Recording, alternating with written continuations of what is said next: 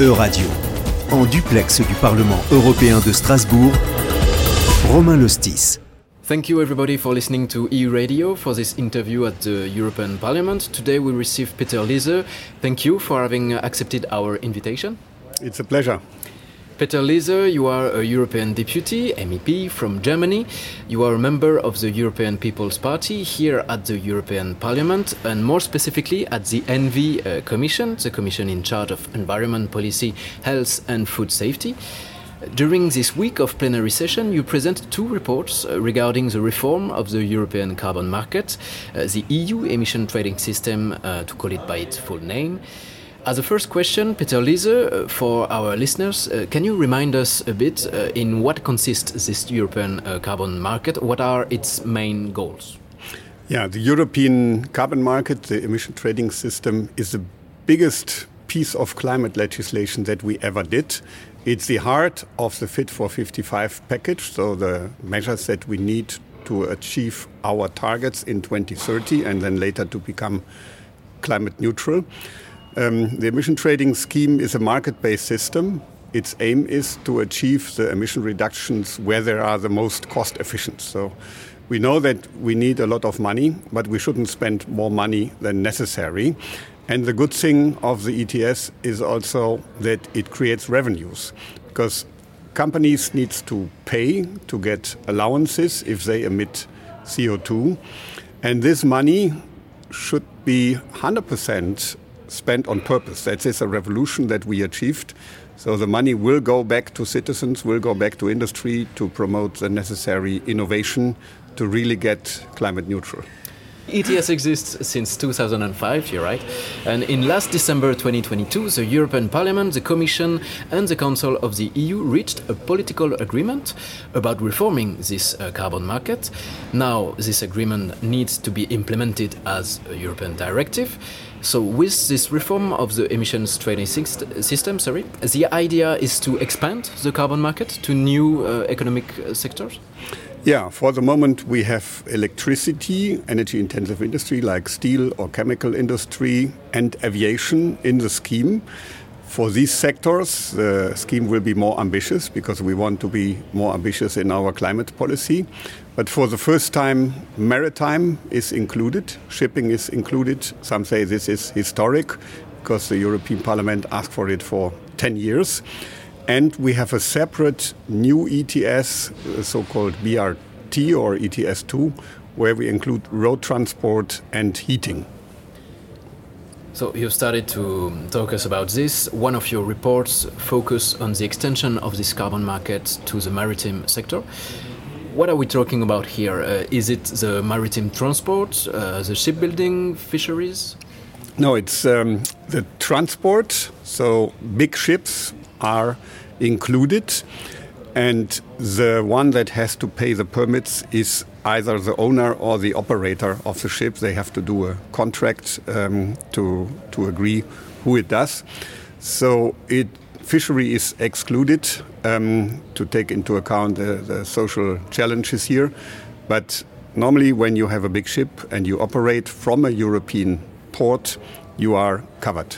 How big are the emissions of CO2 in the maritime in this maritime sector?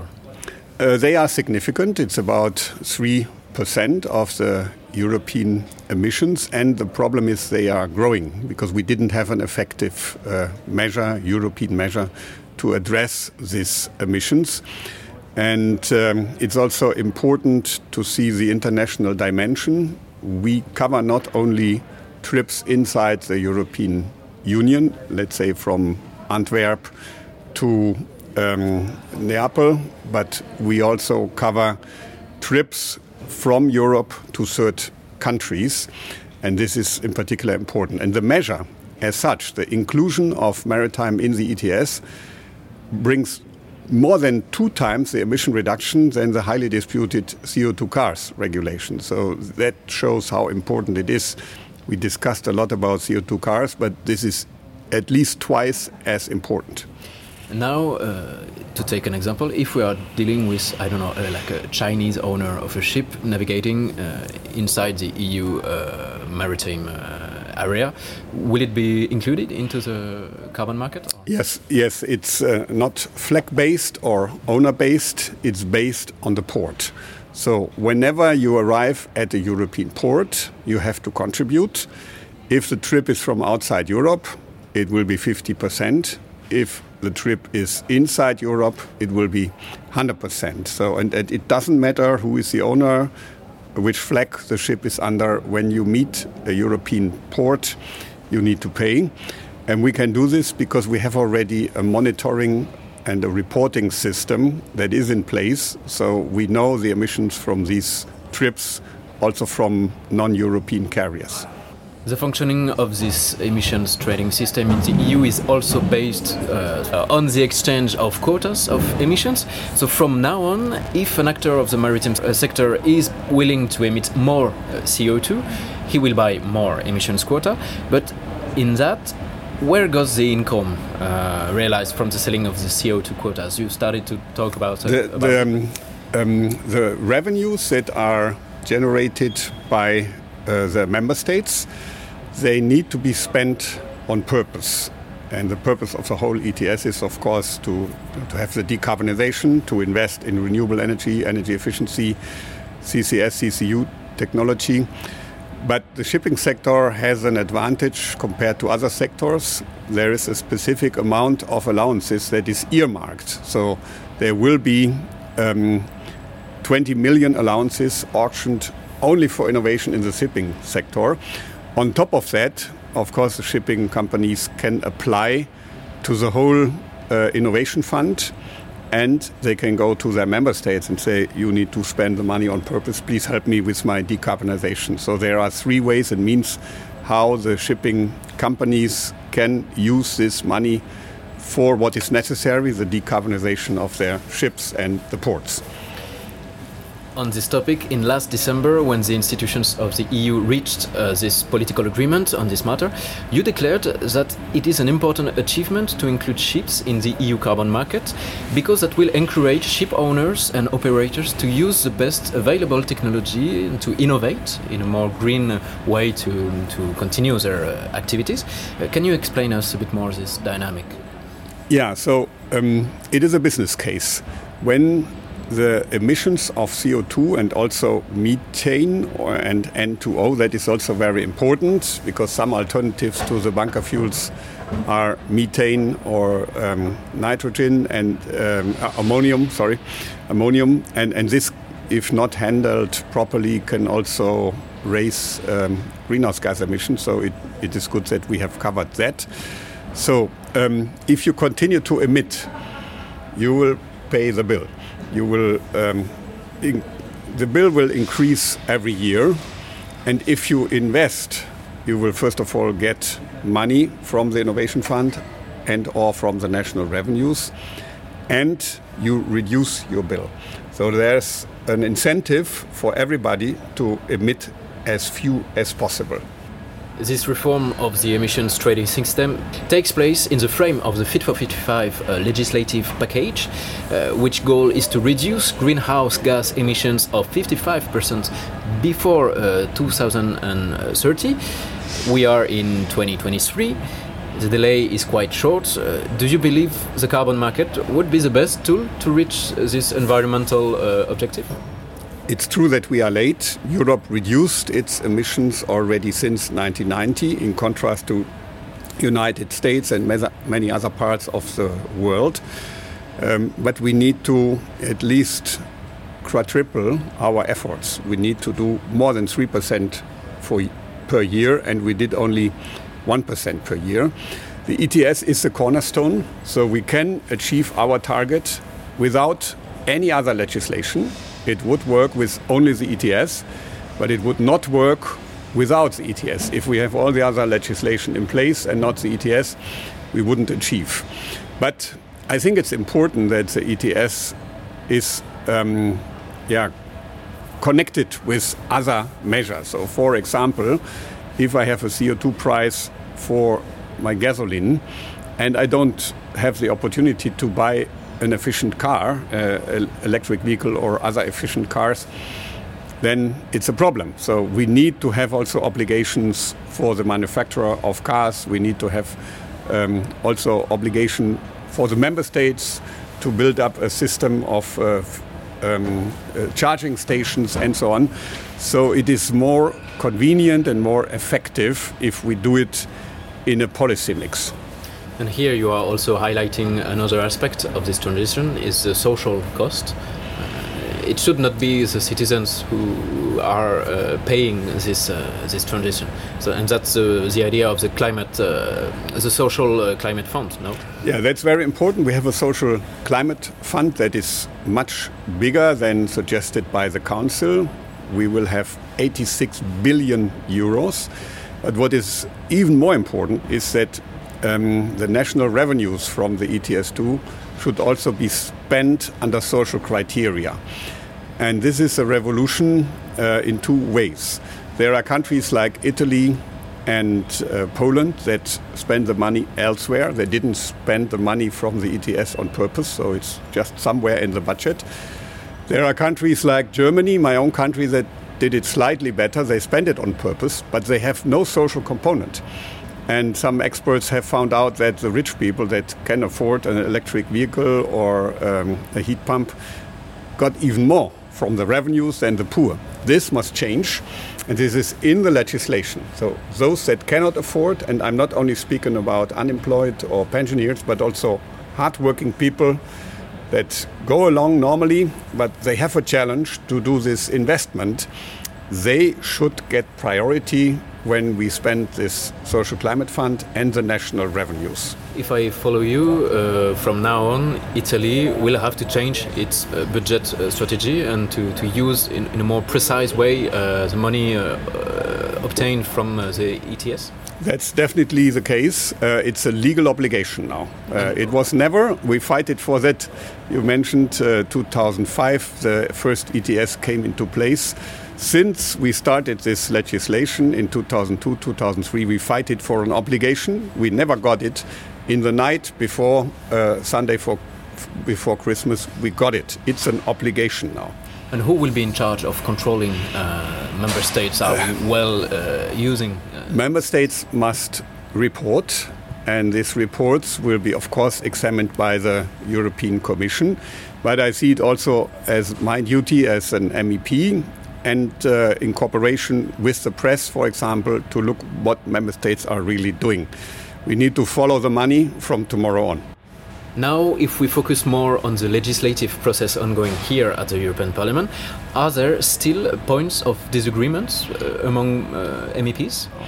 We have agreed um, with a huge majority in the Environment Committee, and the majority is from the far left until the conservatives, the right. Uh, um, so it's the pro-European green, uh, the pro-European groups, of course, EPP, Social Democrats, the Renew, and uh, the Greens.